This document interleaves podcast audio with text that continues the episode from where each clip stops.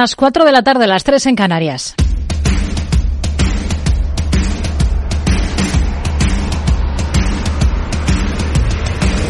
No decida lo que hará el mercado. No se salte las normas de su operativa. No se deje dominar por sus emociones. Mercado Abierto con Rocío Arbiza.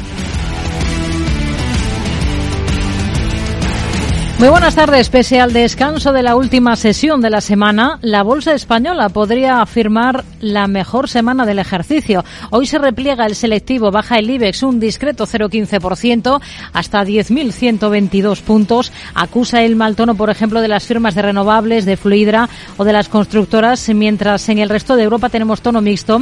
Y en Wall Street, después de los máximos de la última sesión, a rebufo de la euforia en torno a Nvidia, tenemos a esta hora tono positivo generalizado, avances en el caso del S&P 500 del 0,33% que permiten a este indicador situarse por encima de la cota de los 5.100 puntos. Allí sigue el foco puesto en los resultados empresariales. Hoy tenemos, por ejemplo, cifras de Warner Bros. reduciendo pérdidas más de un 57%. Y aquí en Europa tenemos mayor profusión de números. Allianz, Deutsche Telekom o BASF, por ejemplo, en Alemania, de donde procede la mayor parte de la macro esta jornada.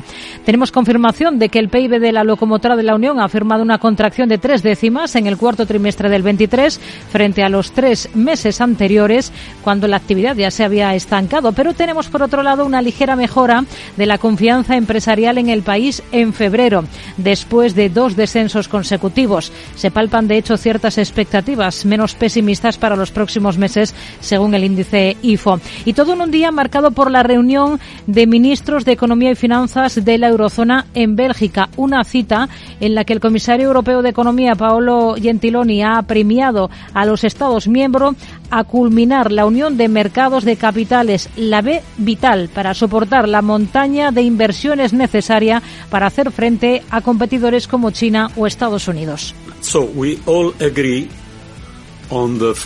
Así que todos estamos de acuerdo en el papel fundamental que deben desempeñar mercados de capital más profundos e integrados. Si Europa quiere avanzar hacia sus objetivos estratégicos, nuestras necesidades de inversión, como nos acaba de recordar Christine, son inmensas.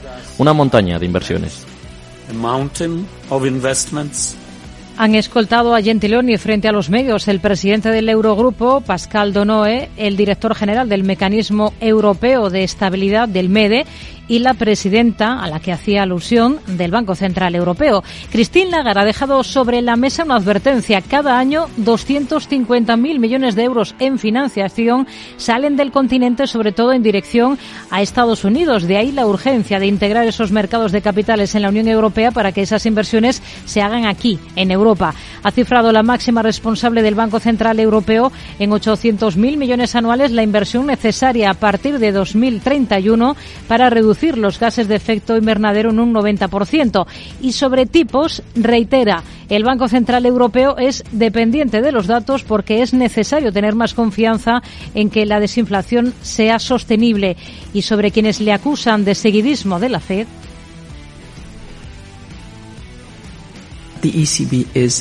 E el BCE es independiente y estamos decididos a seguir dependiendo de los datos y ser independientes en la evaluación que hacemos y en la decisión política que aprobamos.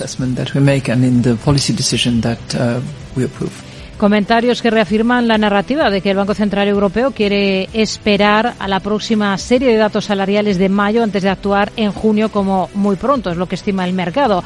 Poca referencia empresarial aquí en España este viernes, salvo por lo que toca, por ejemplo, Telefónica. El ministro de Economía, Comercio y Empresa, Carlos Cuerpo, asegura que el Gobierno estudia los detalles sobre cómo realizar la financiación específica de la compra de hasta el 10% de la operadora por parte de las por parte de la SEPI en paralelo a las negociaciones sobre los presupuestos para este año, mientras el titular de Transformación Digital, José Luis Escriba, aboga por la discreción en este tema, pero defiende esa entrada. Y respecto a, a, la participación pública eh, minoritaria, por supuesto, y muy minoritaria en Indra o en, o en Telefónica, yo simplemente miraría a los países de nuestro entorno y vería dónde nos en qué nos singularizamos respecto a ellos o no. Enseguida nos detendremos en todos estos protagonistas empresariales del día. Otro de ellos es Mafre, que es la aseguradora del edificio incendiado en Valencia y de al menos 30 viviendas situadas en ese edificio. Dicen desde la compañía que ya han activado un dispositivo especial para atención a los afectados. La inmobiliaria FBEX, responsable de la construcción de ese edificio, hoy sabemos que ya se liquidó en 2022 con una deuda que alcanzaba los 463 millones de euros tras rechazar la banca su propuesta de convenio que preveía quitas del 85%. Vamos a enseguida, a partir de las cuatro y media de la tarde en el programa, a relacionar economía y música clásica con Alexis Ortega, analista independiente, y en el tramo final del programa, a partir de las seis, hoy tendremos consultorio de bolsa con Roberto Moro, de robertomoro.com, y con Jorge del Canto, de Caser Asesores Financieros en Canarias. Esto es Mercado Abierto, en Capital Radio. Comenzamos. Mercado Abierto, Capital Radio.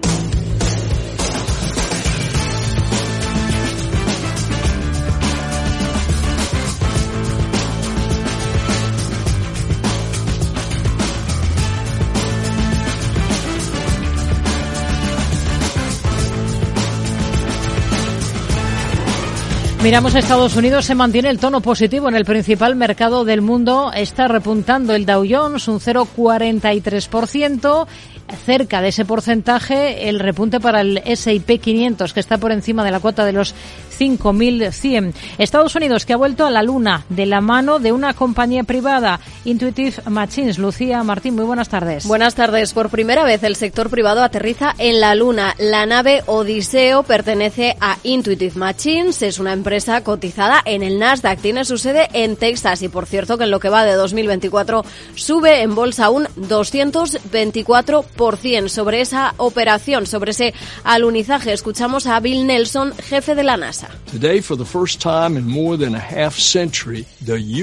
Hoy por primera vez en más de medio siglo Estados Unidos vuelve al satélite y además lo estamos escuchando, lo remarca que el hito es que lo hace por primera vez de la mano del sector privado.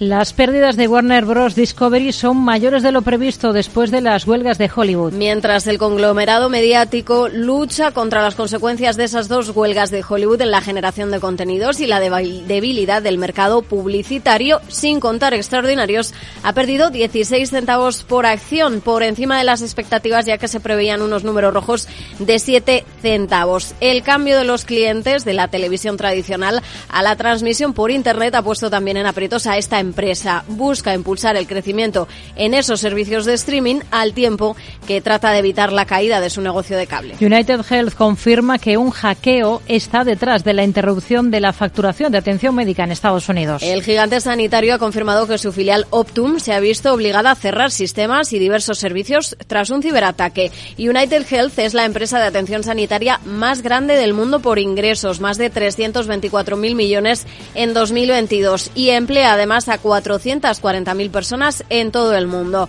Su filial, Optune Solutions, opera esa plataforma Change Healthcare. Es la mayor de intercambio de pagos entre médicos, farmacias, proveedores de atención médica y pacientes en el sistema de salud estadounidense. Por cierto que los precios de los medicamentos nuevos en Estados Unidos crecen un 35% en el último año. Así es, el pasado ejercicio las compañías farmacéuticas lanzaban nuevos medicamentos en Estados Unidos y los precios eran un 35% más altos que en 2022. Esto refleja en parte la adopción eh, de la industria de terapias más costosas para enfermedades raras. Al menos así lo recoge un análisis de Reuters. El precio de lista anual medio de un nuevo medicamento es de 300.000 dólares en 2023, eh, tras un análisis de 47 medicamentos por encima de los 222.000 dólares que costaba el año anterior. Biogen obtiene el respaldo de un grupo de expertos de la Unión Europea para su medicamento contra la ELA. Biogen ha anunciado ese importante avance en el tratamiento de la esclerosis lateral amiotrófica, ELA,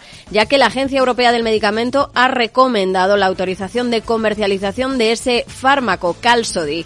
La opinión positiva del Comité comité supone un paso adelante para que ese medicamento se convierta en la primera terapia de la Unión Europea dirigida a una causa genética de la ELA. El medicamento ha demostrado que logra una menor lesión neuronal. Y competencia aquí en España propone una histórica multa a Booking de casi 490 millones de euros. Así es, la CNMC habría propuesto una sanción de 530 millones de dólares, 486 millones de euros a la plataforma Booking. Lo ha reconocido la propia compañía de alquiler vacacional en la presentación de resultados que remitía a la SEC, el regulador de mercados estadounidense. Si se confirma este castigo, sería la mayor multa impuesta por el organismo español en toda su historia. Son algunos de los protagonistas en esta jornada en Estados Unidos. Hoy tenemos, por ejemplo, en el lado positivo, en el S&P 500 a valores como Henry Sein, está subiendo casi un 4%. El Leaf Nation está con repuntes que superan el 3,5%, lo mismo que Dominion Energy y de nuevo Nvidia en positivo. El avance a esta hora de la tarde supera los dos puntos porcentuales. En el lado negativo tenemos algunos movimientos también destacados. La mencionada Booking que encabeza los descensos se deja más de un 9% o Paramount Global que recorta un 5,8%. Vamos a mirar a lo más interesante en Estados Unidos de la mano de Rafael Ojeda, estratega de mercados globales de Fortas Funds. ¿Qué tal, Rafael? Buenas tardes. Hola, buenas tardes. Bueno, tenemos a los índices estadounidenses de nuevo en positivo, vienen de firmar nuevos máximos y, con esas expectativas de bajadas de tipos cada vez más tibias, ¿no? Em, ¿Hay fuerza para seguir eh, subiendo? Eh, yo creo que sí, hay fuerza porque yo creo que el catalizador clave en estos momentos, de, una vez ya descontado que no va a haber eh, perdón, bajadas de tipos en el futuro próximo y que probablemente tengamos que esperar a mayo, junio para que se produzca la primera, la primera bajada de tipos, eran los resultados de Nvidia. ¿no? Los resultados de Nvidia eran clave y sobre todo no que ganara dinero, que era evidente que iba a ganar y mucho, sino que el guidance para este año fuera muy positivo. ¿Por qué? Porque Nvidia es el principal compañía generadora de, todo lo que es el, universo de, de, la inteligencia artificial y todo lo que gira en torno a ella es lo que está haciendo que las bolsas suban tanto. Entonces, si Nvidia tiene un muy buen comportamiento, muchas otras compañías lo van a tener, que son además las siete grandes que son las que están tirando la economía americana y es lo que está sucediendo actualmente. Lo estamos viendo esta jornada. Nvidia con esa subida que supera el 2,5%, también hoy. En la última semana ya alcanzaba una valoración, en la última jornada, después de eh, recoger eh, tan positivamente sus resultados, pues alcanzaban una valoración de 277.000 millones de dólares. Subía un 16%, algo más. Pero como bien dice, a rebufo se animaban otras compañías. Por ejemplo, AMD, eh, Microcomputers, ARM. Hay mucho apetito inversor y eso lo estamos viendo con claridad en todo lo relacionado con este empuje de la inteligencia artificial. Si se nos ha escapado Nvidia, ¿estamos a tiempo de mirar a otros valores que se puedan también beneficiar de todo este potencial?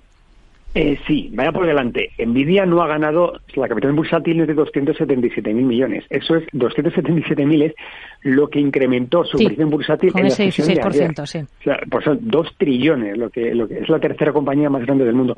Pues aún creo que Nvidia puede tener recorrido. Es decir, esta, eh, la horquilla de Nvidia está entre los 850 y los 1.000 dólares por acción. Por tanto, aún podría tener un 15-20%. Lo que sucede es que desde los precios actuales da un poco de vértigo. Como tú bien indicas, hay que buscar otras alternativas a Nvidia y como bien indicas, ¿no? empresas como AMD puede ser una empresa que posiblemente pueda darnos cierto cierto respiro. Pero fuera ya del, universo Nvidia, compañías de todo lo que tenga que ver con ciberseguridad, eh, semiconductores y todo lo que tenga que ver con el universo de inteligencia artificial va a verse muy favorecido porque no solamente es Nvidia lo que reluce, pero tienen empresas como AMD o compañías de Taiwán, que ahora mismo hay algunas compañías de semiconductores pequeñas que pueden ser muy positivas en, en este momento, sí. ¿Qué le han parecido los resultados de Warner Bros. Discovery que los hemos conocido en estas últimas horas?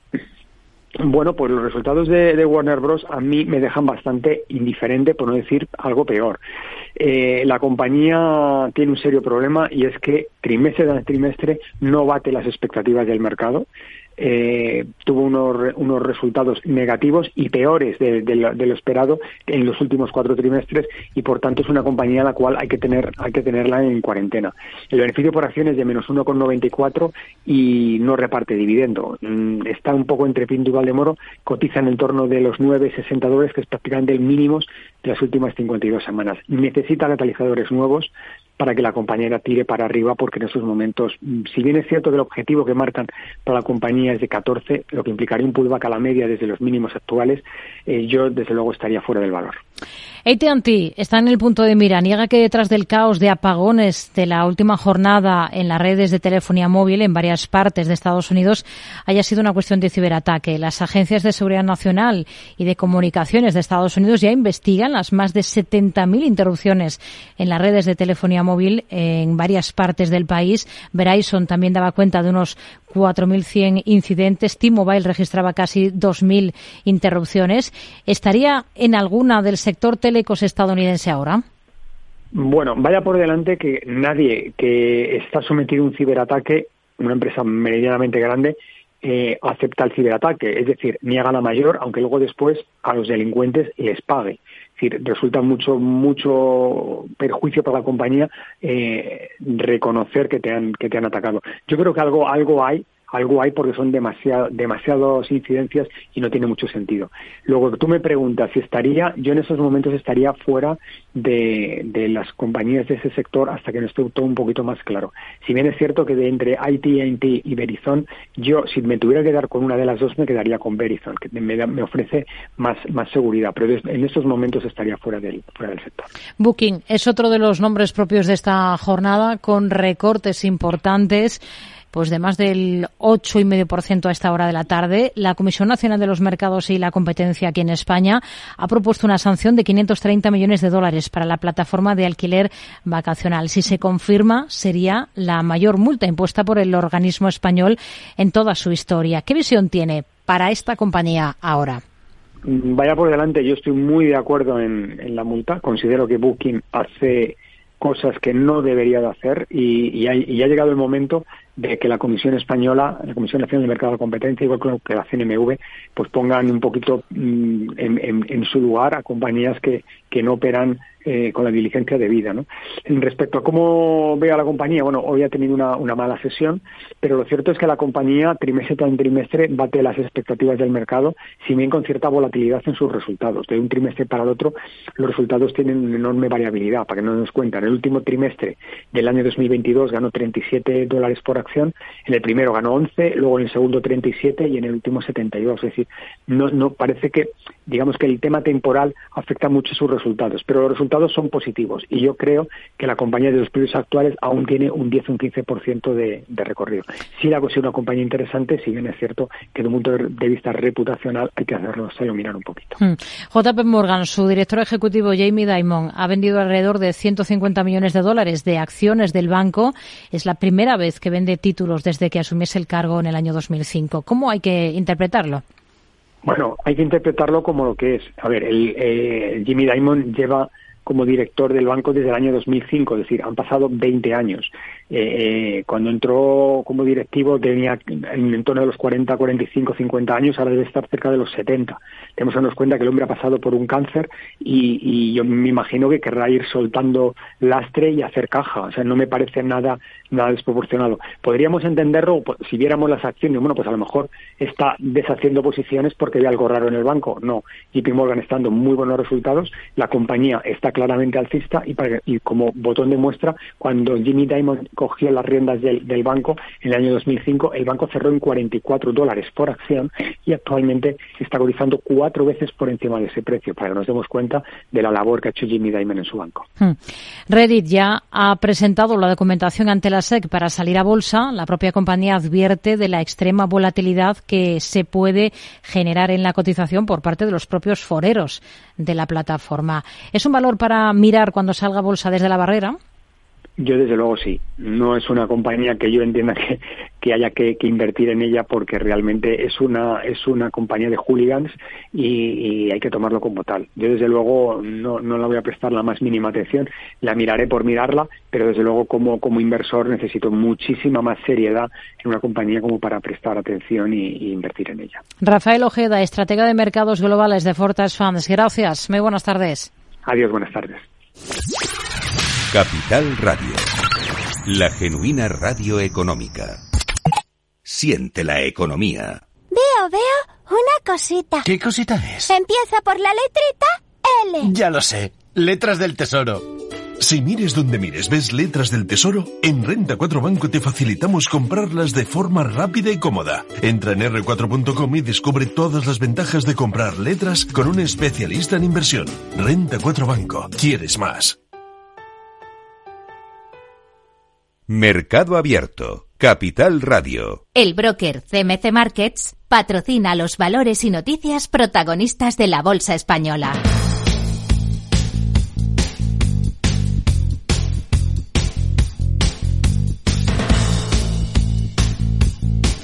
Una bolsa española que camina a esta hora de la tarde con tono negativo, con una caída discreta, eso sí, de apenas el 0,12%.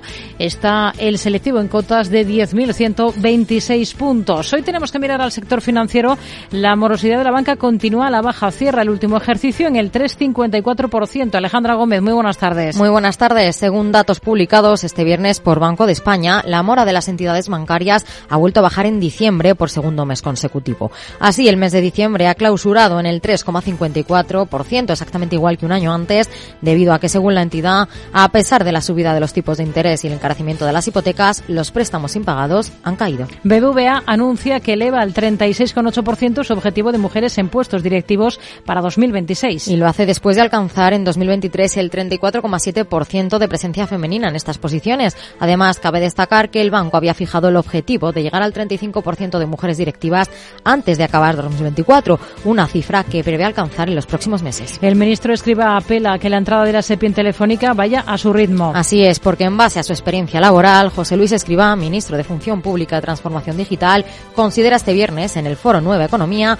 que hay que dejar a los que han estructurado esa operación que la vayan desplegando a su ritmo y con la máxima discreción. Yo he trabajado en un banco 10 años y, una parte de ello en, en Corporate Investment Banking. Por lo tanto, sobre este tipo de operaciones, eh, digamos, hay que dejar a los a los que han estructurado la operación que la vayan desplegando a su ritmo y con la máxima discreción. Repsol pide una indemnización de más de 197 millones de dólares por el derrame de petróleo en Perú en 2022. En concreto lo hace Refinería La Pampilla, la subsidiaria de la filial peruana de Repsol, que ha presentado una demanda contra la sociedad propietaria del buque Mari Doricum. La petrolera reclama una indemnización de 197,5 millones de dólares por el derrame de petróleo en Ventanilla, a 20 kilómetros al norte de Lima, y que se producía en 2022. Dice la multinacional española que todas las pruebas periciales evidencian que el movimiento descontrolado e indebido del buque y su desplazamiento de la posición prevista para una descarga segura causaron la rotura de la instalación submarina de la terminal número 2 de la refinería y con ello el derrame del crudo al mar. La autopista canadiense de Ferrovial gana 390 millones de euros en el último año, un 30% más. Sí, la 407 ETR, considerada la mayor autopista en concesión del mundo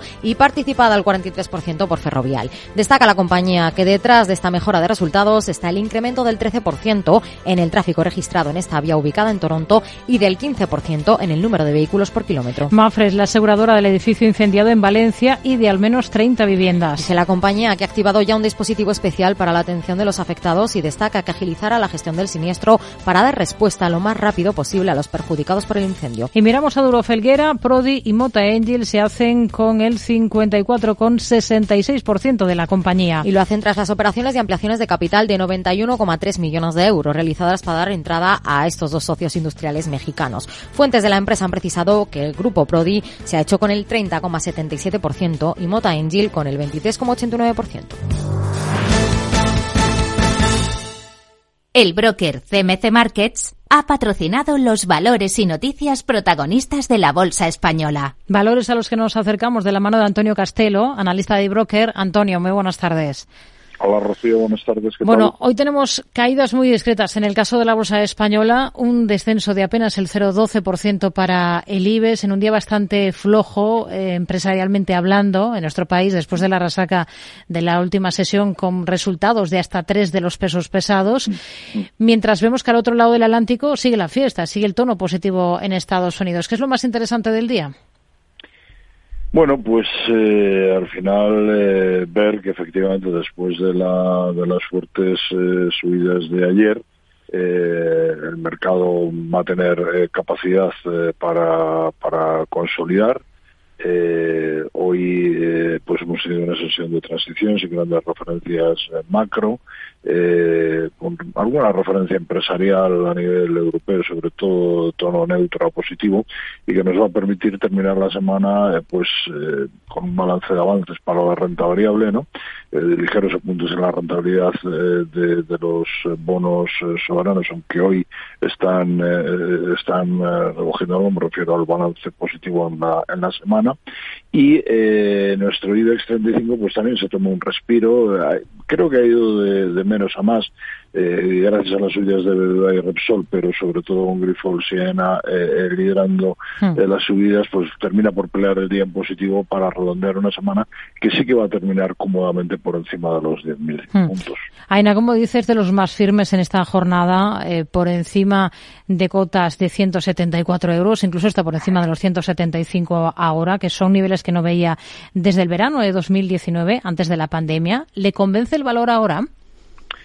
Bueno, nuestra opinión sobre AENA no es muy diferente a la que era hace un par de semanas, que también hablamos del operador de, aeropuertos. Eh, eh, bueno, después de apuntarse una revalorización del 46% durante 2023, el comienzo de año la verdad es que había sido muy dubitativo, ¿no? Incluso buenas cifras de afluencia de pasajeros a sus aeropuertos que, anunció, también eh, el anuncio de subida de tarifas, pues parecían haber pasado un poco desapercibidas para los, inversores, ¿no? Y quizás lo que estaba pasando es que estos pues ya venían interpretando que las cifras iban a ser buenas eh, durante 2023 eh, y, que las expectativas también iban a ser eh, positivas. Quizás también se estuvo interpretando en estas primeras semanas de 2024 pues dos temas que salían a la palestra de nuevo, ¿no? los problemas que podía generar para el negocio de AENA la eliminación o reducción de vuelos cortos en España y también por la reducción del número de rutas consecuencia de la integración de IAG a ir Europa. Pero bueno, esto esta semana parece que, que ha pasado pasado también a, un segundo plano. Hmm. Em, con la subida de hoy se apunta a un 5%, que, que bueno, pues que, está muy bien. Pero yo creo que habría que esperar la llegada de nuevos inputs sobre el valor, la publicación de resultados, que será el miércoles de la semana que viene. El 7 de marzo tiene eh, un, un, acto de presentación del nuevo plan estratégico y ahí pues habrá que ver y habrá que valorar em, qué es lo que qué es lo que se piensa sobre el valor. Confía en el potencial de Repsol, que hoy sigue subiendo pese al fuerte repunte que ya registraba en la última jornada. JP Morgan, por ejemplo, ve ahora con mejores ojos a la petrolera y pasa su recomendación de neutral a positiva. Bueno, Repsol a mí es un valor que, que me gusta mucho desde el punto de vista fundamental, porque tiene unos fundamentales excepcionales, un balance completamente saneado, prácticamente sin deuda, que genera caja con una gran confortabilidad, que además está abordando con comodidad inversiones en energías alternativas, eh, que remunera fantásticamente bien a sus accionistas, tanto en dividendo efectivo como vía de planes de recompra de acciones, que cotiza con unos múltiplos muy bajos.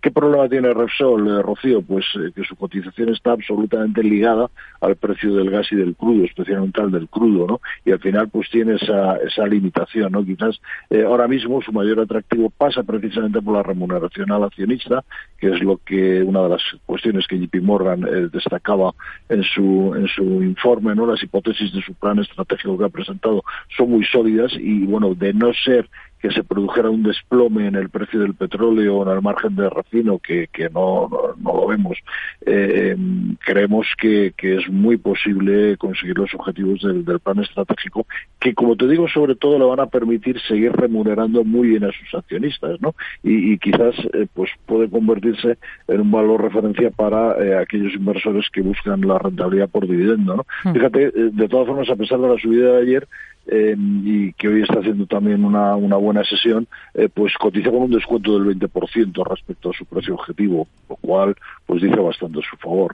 Tenemos a Fluida como el título más castigado esta jornada en la Bolsa Española, un 3,5% recorta. ¿Qué es lo que más y lo que menos le gusta ahora de este valor? Bueno, pues el, el, problema de el problema de Fluidra es el que ya hemos eh, venido diciendo en, muchas ocasiones, ¿no? Tiene varios retos que superar en el, en el corto plazo, ¿no? el panorama de tipos de interés más elevados eh, durante más tiempo, que hace unos unos meses pues no se pensaba esto, eh, la inflación de los costes, la menor renta disponible por parte del consumidor, un menor crecimiento del mercado inmobiliario y bueno y un crecimiento económico escaso, ¿no? Entonces, bueno, pues esto hace que, que el mercado eh, tenga alguna reticencia. No es verdad que se ha comportado muy bien en lo que va de año, eh, pero yo eh, me mantengo me mantengo un poco escéptico sobre sobre el valor y tendríamos que ver pues que realmente los próximos trimestrales publica unas cifras que son que son realmente, o sea, que gusten y que entusiasmen y que permitan ver eh, que, que, va a mejorar sus expectativas. ¿no? Hoy entre las compañías que tenemos en positivo está Logista, que viene de actualizar en la última jornada una línea de crédito con Imperial Brands para cubrir el riesgo de tipos de interés. ¿Qué visión tiene para Logista? Bueno, Logista es un valor que nos gusta mucho, ¿no? A diferencia de lo que decíamos antes de Fluidra, eh, Logista es una compañía eh, que se ha permitido eh, lujo en los tiempos estos tan complicados de crecer eh, comprando otras compañías gracias a su caja importante y a la generación de flujo de caja que, que está sacando que está sacando continuamente adelante, ¿no? Este acuerdo, pues bueno, mejora, digamos, eh, todavía más eh, sus, sus, condiciones de, de, financiación, que ya son bastante, que ya son bastante eh, positivas.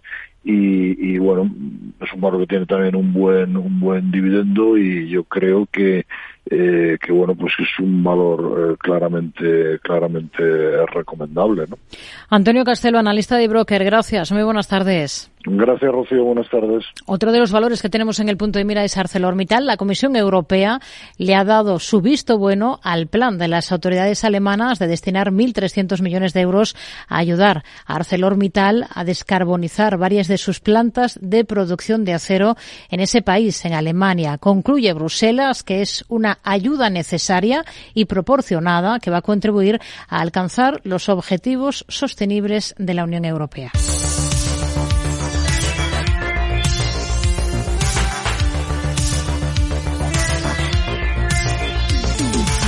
En el resto de Europa tenemos tono positivo generalizado a esta hora de la tarde cuando queda una hora apenas de negocio en los índices del viejo continente. Según las pantallas de CMC Markets ahora mismo el DAX suma un 0,27%, lo mismo que avanza la Bolsa de Londres, el FT100, mientras que muestra mejor comportamiento el selectivo CAC 40, el francés, con una subida del 0,72%. El selectivo Eurostox 50 camina con alzas del 0,42%. Hoy también tenemos muchos resultados. Alejandra Gómez. Sí, este viernes estamos muy atentos al sector financiero británico porque Standard Chartered ha presentado unos resultados de 2023 con un beneficio un 19% superior a un año antes hasta situarse en los 3.462 millones de dólares frente a los 2.900 de un año antes. Además, ha elevado el dividendo a 560 millones de dólares o 21 centavos por acción y ha anunciado una nueva recompra de acciones. saltamos a Alemania porque Deutsche Telekom gana 17.788 millones de euros en 2023,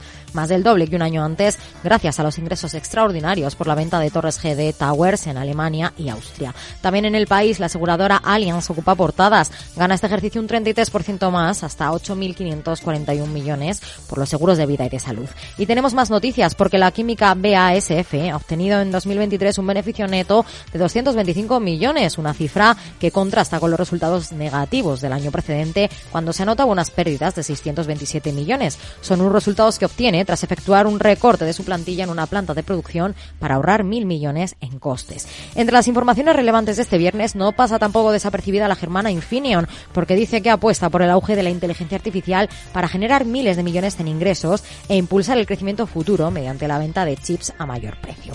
Además, el fabricante alemán de electrónica de defensa Hensoldt pronostica mayores ventas y pedidos para 2024, debido a que las guerras en Ucrania y Oriente Medio han impulsado el gasto militar. En otro orden de cosas. El sector de la automoción también está en el, en el centro de todas las miradas, con Estelantis en el punto de mira, tras conocerse que la remuneración anual de su consejero delegado, Carlos Tavares, podría llegar a 36,5 millones de euros, un aumento del 56% con respecto al año precedente. Más al norte, pero también en el mundo automovilístico, la sueca Volvo Cars quiere distribuir entre sus accionistas el 62,7% de participación en Polestar, una empresa de coches de alto rendimiento. Volvo Cars presentará su propuesta de deshacerse de ese paquete de casi 850 millones millones de euros en la próxima Junta General de Accionistas de finales de marzo. Ya en el mundo de las telecomunicaciones, la operadora belga Proximus gana 357 millones en 2023, un 20,6% menos.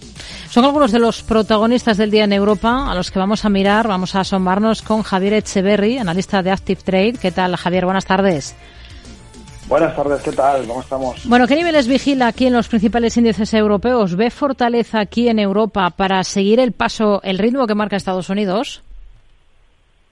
Bueno, lo que veo es ánimo. No sé si tanto fortaleza como ánimo, porque desde luego estamos siguiendo una estela que, a mi juicio, no me atrevería a decir, no me atrevería a calificar como humo, pero desde luego sí que eh, tiene poca consistencia dados los resultados de PMI que hemos visto esta semana en Europa donde los únicos positivos han sido los del Reino Unido. Por tanto, ni PMI manufacturero, ni de servicios, ni la mayor parte de los datos auguran otra cosa distinta al inicio de una recesión, cuanto menos ya recesión técnica por parte de Alemania. Hmm. Si miramos a valores, eh, dos alemanes, Allianz, Deutsche Telekom, están entre los más castigados hoy del mercado germano, las dos después de presentar cuentas. La primera ha lanzado un plan de recompra de acciones de mil millones después de ganar un 33% más. La segunda pronostica la operadora de telecomunicaciones un sólido 2024 a medida que crece, dice, su base de clientes. ¿Cómo ve a las dos por técnico? Bueno, en principio eh, ambos, ambas dos tienen buena pinta y desde luego Allianz, teniendo en cuenta que las, las aseguradoras en general en 2024 están jugando un papel muy interesante. Ya lo veníamos comentando en 2023, que probablemente, dado un poco la inestabilidad y la incertidumbre de 2023 y 2024, iban a empezar a tomar un protagonismo importante. Y así está siendo en la parte técnica. Eh, cuando vemos estos recortes después de subidas muy importantes de zonas de acumulación, como podemos observar claramente en Allianz, eh, con la ruptura de esos 248 y ese pico máximo de 256, lo que vemos básicamente es una corrección de toma de beneficios Lastimosamente no tiene una corrección un poquito más abajo hasta los 232, que sería una zona de soporte idónea para pensar en estrategias dentro de este título, pero eh, evidentemente, bueno, al final eh, la buena salud de los títulos y en este caso el de Allianz, que lleva desde septiembre del 22 con una tendencia muy fuerte alcista, pues desde luego está haciéndose sentir en, los inversores. Y además esa recompra de acciones, como muy bien has anunciado Rocío, pues lógicamente da un pistoletazo más a las buenas expectativas de la compañía. Hmm. Otro valor alemán, BASF, anuncia un plan de ajuste adicional, incluye recortes de empleo, eh, lo hace después de ganar 225 millones en el último año. ¿Con qué ojos miraría el valor que hoy está recortando pues algo más de medio punto porcentual? Pues a mí no me, no me disgusta BAS, eh, lo que pasa es que realmente tiene un, tiene un aspecto técnico complicado, tiene una tendencia subyacente bajista importante y si nos vamos a ver un poco la parte fundamental dentro de las presentaciones de resultados podemos observar que desde el 24 del 2 del 23 no para de decepcionar en sus resultados. Por hacértelo muy rápido, muy rápido, ha ido de 19,32 billones cuando se esperaban 19,76 hasta 15,74, siempre bajando y siempre peor de lo esperado. Por tanto, eh, cuando una compañía marca una clara tendencia bajista, pues eh, tenemos que asumir que, bueno, eh, en mi opinión, no tiene mucho sentido estar en largo, buscar opciones de subida cuando toda esa tendencia y además la presentación de resultados, no solamente la parte técnica, sino también la parte fundamental, apoyan un movimiento bajista. Por tanto, creo que está bastante claro. Hmm. Hay otros valores que tenemos en el punto de mira. Standard Chartered, ¿cómo ve las cosas para la compañía? Hoy su presidente ejecutivo ha reconocido sin rodeos el decepcionante precio de las acciones del banco y ha prometido arreglarlo mientras ha anunciado mayores dividendos y una nueva recompra de acciones por mil millones de dólares. Perdona, ¿me has dicho la acción? Standard, Standard Chartered en Reino Unido, el banco. Standard, ok. Vamos a buscarlo. Es otro de los protagonistas de esta jornada. Ha presentado resultados y tenemos esas declaraciones jugosas de, de su presidente ejecutivo. Aquí está, aquí está el gráfico en pantalla y efectivamente se ve una, una asunción muy buena de esas declaraciones, de esa presentación de resultados, con un gap alcista muy fuerte. Teníamos, tenemos una tendencia subyacente bajista que tiene un impulso importante desde noviembre del 2020. Por tanto, si bien eh, podemos observar una caída importantísima desde marzo de 2013. Fijaos que me voy bien atrás para tomar un poco de referencia y que no nos dejemos llevar por estos cantos de sirena. En 1771 cayó fuertemente hasta la zona eh, aproximadamente de los 388 e hizo su mínimo, como decimos, en eh, septiembre del 2020, que era 322. De ahí ha hecho un 100% prácticamente con estos 650 que está marcando hoy y que vemos eh, que ha llegado a tocar incluso los 668, lo, que, lo cual superaría el 100% de revalorización pues como digo, eh, desde eh, septiembre del 20 y por tanto, bueno, la, el impulso no podemos aún llamarlo tendencia porque nos faltaría la ruptura de una zona muy importante que son los, los 853,4 hasta que no supere esa zona no podemos hablar de una tendencia, sino de un impulso, desde luego un impulso de largo plazo y hay que tenerlo en cuenta, pero muy interesante indudablemente.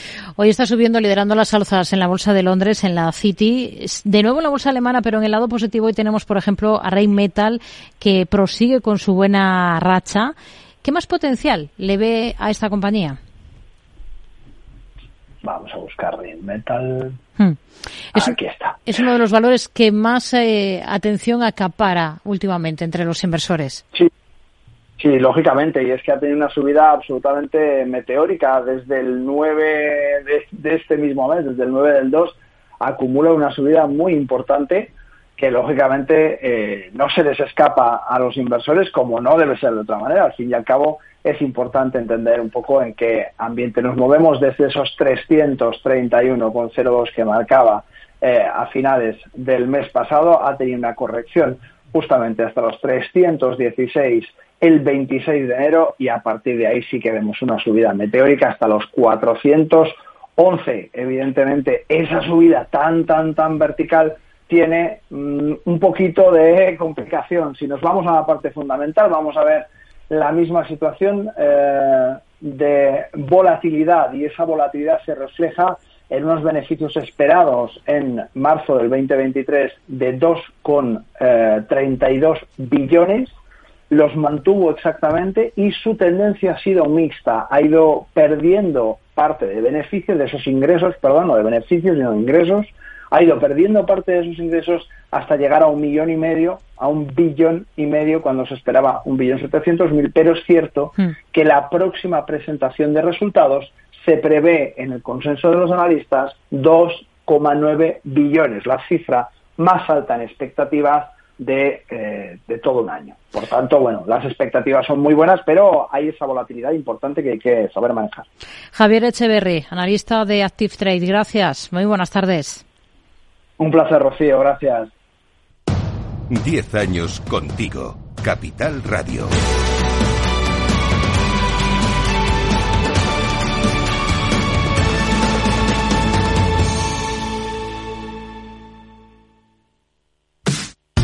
Los viernes en Capital Radio te proponemos descubrir y comprender las estrategias de empresas con éxito que servirán de inspiración y ejemplo para la tuya. Escucha Metaempresas, un programa presentado por Andrés Arenas con la presencia y los consejos de expertos en distintas áreas y profesores de reconocida trayectoria. Todos los viernes a las siete y media de la tarde, Metaempresas, Capital Radio.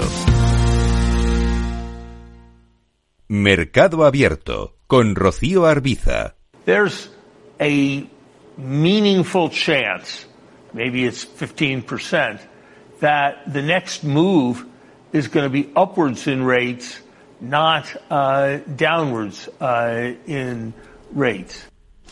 Existe una posibilidad significativa, tal vez del 15%, de que el próximo movimiento sea al alza en los tipos, no a la baja. Lo dice Larry Summers, exsecretario del Tesoro en tiempos de Bill Clinton en Estados Unidos, a Bloomberg Televisión. Lo decía hace justo una semana.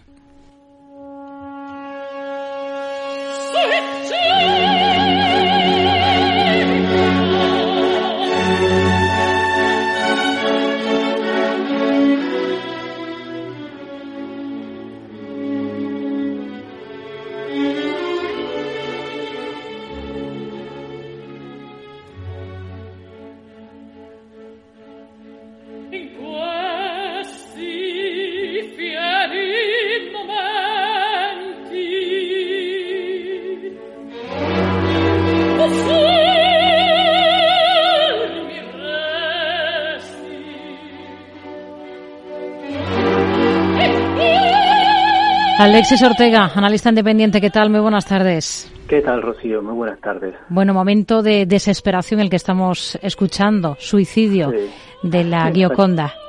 Exacto, ese, es el número, uno de los números más famosos de, la ópera, la escena principal de la, protagonista, donde prácticamente casi se va a suicidar. La verdad es que el personaje de, de Gioconda es un personaje un poco curioso, puesto que prácticamente eh, bueno, la historia es un lío, a ver si la puedo contar en muy poco espacio de tiempo y se entera. Eh, está enamorada de un, de un noble genovés que, está, que es proscrito, pero que vive en Venecia, porque la acción transcurre en Venecia, eh, de incógnito. Está enamorada de él, es su amante, pero la verdad es que él está enamorado de otra persona, que es una, una noble que, que está casada. Entonces, en un determinado momento ocurren dos acontecimientos clave. Uno, un espía descubre que, vive en Venecia este noble y lo va a detener. Y dos, el marido de la otra señora pues descubre el adulterio de, este hombre con, su mujer. Entonces uno pretende arrestarle y la otra le obliga a suicidarse. Y la Gioconda, que ama a este señor, pues comete yo creo que un error absurdo, que es la de renunciar al amor de, Enzo, ocupa el lugar de Laura en el suicidio, se suicida, de hecho ahí tenemos la, la escena en la que se va a suicidar y luego se entrega a, este espía para que deje libre a, su amante. Todo un maldito negocio, puesto que al final ella muere en brazos de enemigos mientras su, su amante huye con, con, su, con la otra persona. Con lo cual al final no sé si realmente es productiva esta situación o no. Y algunos suicidios suelen ser bastante absurdos. Hmm. Bueno, hablamos de suicidio también, si lo trasladamos al ámbito económico, ¿suicidio de qué? Bueno, de, alguna manera mm, ahí nos ha planteado Summer es una cosa relativamente curiosa, puesto que los bancos centrales realmente, o por lo menos el Banco Central americano ha estado con la idea de subir tipos de interés, incluso en septiembre, cuando, bueno, en octubre, cuando se publicaron las actas de, la reunión de, septiembre, se hablaba de una subida de tipos de interés en el 2023, cosa que nos ha producido al final, pero de alguna manera, una vez ya incluso se hablaba de bajada de tipos de interés, pero ahora nos encontramos con que eh, con el IPC que se resiste a caer y con los precios de producción subiendo, con un mercado laboral que dicen que está muy fuerte, etcétera, pues se están planteando la idea de, que a lo mejor incluso hasta tienen que subir los tipos de interés para controlar la inflación, que es un poco lo que ha venido a decir Samer en esta, en esta situación. Lo que pasa que no sé si es un suicidio de unos bancos centrales o, o realmente si uno lo mira, los suicidios de los bancos centrales vinieron hace años, cuando realmente se empeñaron en controlar pues aparte de sus objetivos, que para la Reserva Federal es el pleno empleo y la inflación, pero también la estabilidad financiera, ayudar al gobierno en su financiación del gasto público y ahora prácticamente nos encontramos con que Summers le dice que a lo mejor tiene que subir los tipos de interés, pero me resulta un poco difícil que la Reserva Federal pueda entrar un poco en esa dicotomía, sobre todo teniendo en cuenta que hay unas elecciones en, en, en, noviembre en Estados Unidos y desde luego una situación como esa cambiaría un poco el espectro social y por lo tanto pondría en dificultades al gobierno de Biden, que ya lo tiene bastante difícil con un Trump bastante beligerante, para reanudar su, para revalidar su, su mandato, con lo cual, de alguna manera, si lo hiciera, o si mejor dicho, si no lo hiciera, sería un propio suicidio para la propia Reserva Federal, que acabaría pues teniendo una inflación muy alta, un poco al estilo de lo que hizo Barnes con Nixon, que al final tuvimos que pagarlo con una recesión de caballo en los años 80. Ese yo creo que es un poco la primera acercamiento al suicidio que quizás a lo mejor estamos teniendo en estos momentos. De momento la macro en Estados Unidos, algunos datos que hemos tenido en estos últimos días, esos datos, por ejemplo, preliminares de PMI, apuntan a una economía que de momento no se resiente, ¿no? Que, que sigue eh, fuerte pese a esas subidas de tipos. Sí, sí, la verdad es que un poco mm, queda un poco mm, claro que, que la economía americana, por lo menos en algunos datos, está dando Mm, niveles muy importantes, aunque digamos que los PMI, el de servicio y el composite cayó, pero realmente cayeron desde unos niveles bastante altos y todavía se encuentran en zona en zona de expansión. Y, también tenemos estos datos de empleo. Ayer las Jobless Claim volvieron otra vez a dar un dato muy positivo que no se esperaba que volviera otra vez a caer. Un poco esa sensación que hay, sobre todo por el, por el informe de nóminas no tanto el otro, el de, informe de hogares, de la encuesta de hogares de empleo, está dando datos muy buenos y por lo tanto de alguna manera esa sensación de que había que controlar los gastos los gastos del, salariales y el control del, mercado laboral pues no se está logrando y por lo tanto de alguna manera eh, quizás a lo mejor la, la economía necesita algo más. Yo creo que lo que necesitaría algo más no es tanto subir los tipos de interés, sino controlar la política fiscal. Pero como al final el gobierno americano no está por esa labor, igual habrá que sustituir algo más de política monetaria eh, restrictiva para compensar una política fiscal que está siendo excesivamente expansiva. Pero, repito, es un suicidio en cualquiera de las circunstancias, casi. Hoy aquí en Europa hemos tenido nuevo paquete de sanciones a Rusia, que no sé si es un suicidio o un tiro en el pie. bueno, pues no sé, igual son las dos cosas directamente, porque al fin y al cabo un tiro en un pie igual es una parte de una manera de, poner un suicidio. La verdad es que las sanciones ya van 13, eh, se hicieron, se diseñaron para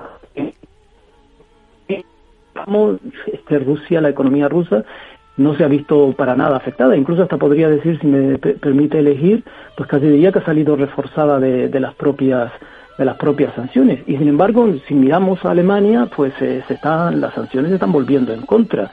Ha sido, ha sido un país que siempre ha tenido unas relaciones muy, muy estrechas con, con Rusia y la, la expresión más contundente de toda esta guerra, de la cual cumpliremos mañana dos años, pues prácticamente es la explosión del Nord Stream. Yo creo que quien voló el Nord Stream detonó el primer misil contra el modelo económico alemán, un modelo que se basaba en una energía barata y que se ha encontrado no solo con la destrucción del Nord Stream, sino el final de la energía nuclear, cuando, cuando el tsunami en Japón, el abandono progresivo de los combustibles fósiles, luego vino la, esta transición energética excesivamente dura, ahora las consecuencias energéticas de la guerra de Palestina. Todo eso crea problemas en el modelo de competitivo alemán de una energía barata, y, pero para colmo, si eso fuera todo, pues diríamos, bueno, Vamos a ver cómo lo arreglamos. Pero esta situación ahora se ve agravada por una amenaza constante de Estados Unidos que le pide que rompa sus relaciones con China. Y eso, desde luego, va a echar un, va a ser un pulso muy gordo para la economía americana perdón, alemana, con una situación de, incremento de coste y ahora de pérdida de un cliente muy importante. Quizás por eso tenemos a toda la gente en la calle con manifestaciones masivas, por, primero con los agricultores, luego los camioneros, luego las pequeñas empresas, luego más tarde el Tribunal Constitucional les impone unos recortes presupuestarios. Y a todo esto una alternativa para Alemania que no hace más que subir y subir y subir. Y realmente yo creo que lo que hay es una especie de democracia disfuncional que no permite tener canales de acceso al pueblo y hace que todos estos mm, personajes aparezcan. Que prácticamente Alternativa por Alemania reclama lo mismo que Trump. Pongamos primero a los alemanes que a los demás y no los intereses de otras naciones con respecto a las nuestras. Saludo a todos mis amigos. Ojalá lleguen a ver la aurora tras esta larga noche. Yo, excesivamente impaciente, me adelanto a todos ellos. Stefan Zweig, Petrópolis, 22 de febrero de 1942.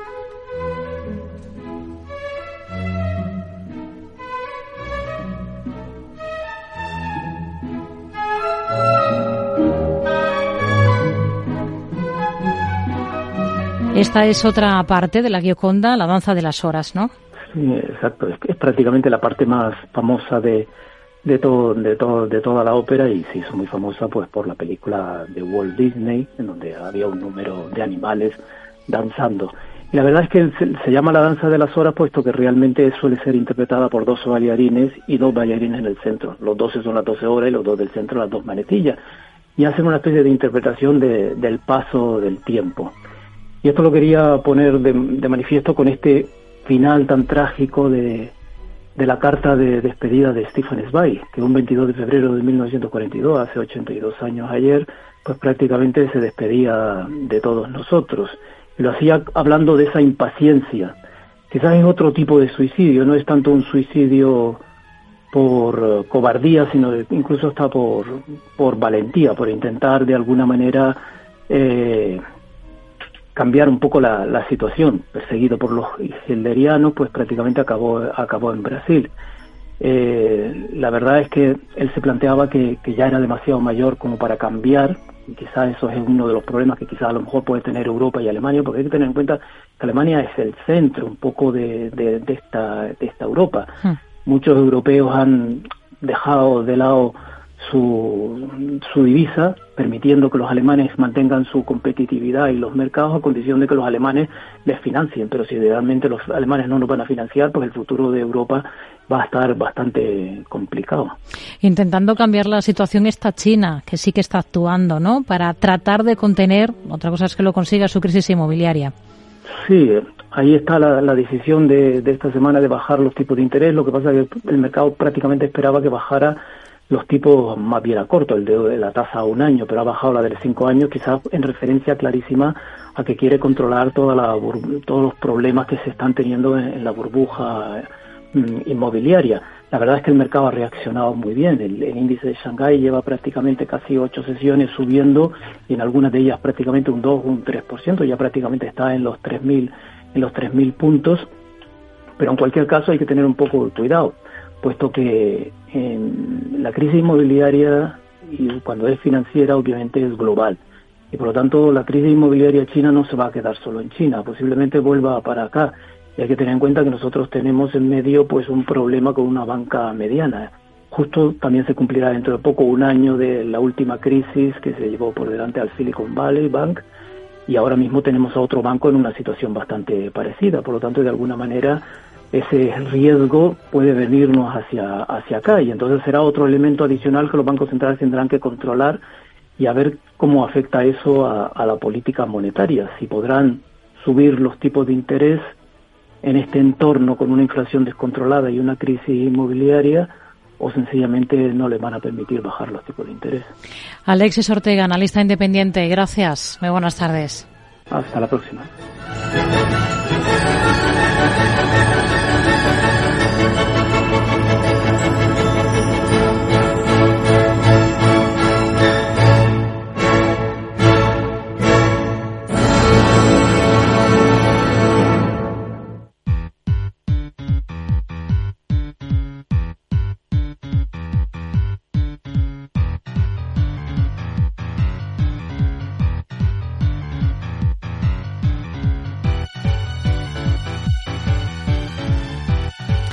Y abrimos capítulo tecnológico a esta hora en el programa. Una pincelada. Tenemos que estar muy atentos al Mobile World Congress que va a dar el pistoletazo de salida tan pronto como el próximo lunes, Alejandra Gómez. Así es, Rocío. Todos muy preparados y con la mirada puesta en la nueva edición del Mobile World Congress que, como dices, comenzará el próximo lunes 26 de febrero y se desarrollará en Barcelona hasta el próximo día 29. Y es que el considerado como el evento de conectividad más grande e influyente del mundo vuelve un año más a ser el epicentro de la industria de las telecomunicaciones. En el encuentro se prevé recibir unos 95.000 asistentes de más de 200 países frente a los 88.500 del año pasado, es decir, el 7,3% más, y superar así el impacto económico de la última edición, que llegó a los 461 millones de euros. Se llevará a cabo en ocho pabellones del recinto de la Gran Vía de Fira de Barcelona, el Hospital de Llobregat, y congregará a más de 2.400 compañías expositoras y a unos 1.100 ponentes. ¿Y de qué ponentes estamos hablando? Entre los expositores destacan grandes como Cisco, Deutsche Telekom, Ericsson, Google o Huawei, entre otros. Cabe destacar además, Rocío, que la edición de este año asistirá a los congresistas asiáticos tras años de ausentes por la pandemia COVID y también en el espacio será desde dicen desde la organización, muy digital y verde, con 26.000 paneles solares instalados en los tejados de los pabellones. ¿Y cuáles son las claves tecnológicas del mobile de este año? Pues tendremos varias. De hecho, el coche volador de Aleph Aeronautics o el barco del ganador de la última Copa de América de Vela han sido muy comentados, pero son solo algunas de las novedades a las que tendremos que estar muy atentos. También tendremos sobre la mesa las últimas tendencias en móviles con soluciones más altas de pantalla, chips más pequeños y nuevas pantallas plegables. Aunque lo cierto es que por ejemplo, la industria tecnológica sigue esforzándose mucho en realidades virtuales, realidad aumentada y realidad mixta. Tampoco podemos olvidar, Rocío, que el mobile de este año se hará especial atención a los riesgos de la inteligencia artificial generativa, así como a la conectividad 5G y a la conexión entre las industrias y los sectores, todo ello para sacarle el mayor partido a la tecnología que tantas ventajas nos trae, pero con la que tenemos muchos retos por delante. Bueno, pues son algunos de los focos interesantes de estos últimos días. Como no, el nombre propio de la semana ha sido el de Nvidia de la mano de la inteligencia artificial es ya la envidia del mercado. La próxima semana más. Ahora actualizamos noticias y volvemos en Mercado Abierto.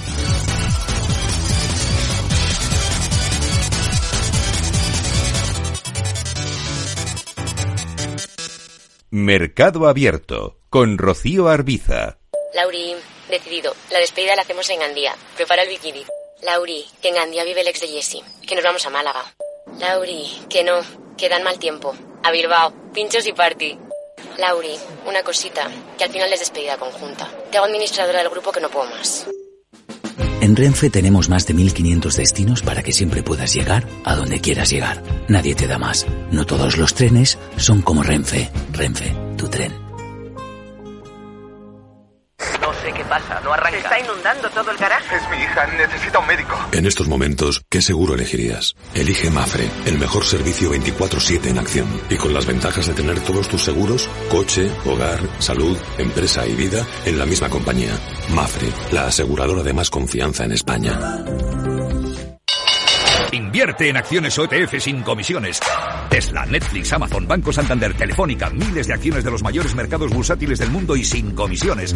Abre tu cuenta 100% online en solo 5 minutos. Un broker, muchas posibilidades. xtb.com. A partir de 100.000 euros al mes, comisión del 0,2%, mínimo 10 euros. Invertir implica riesgos. Capital Radio. La genuina radio económica.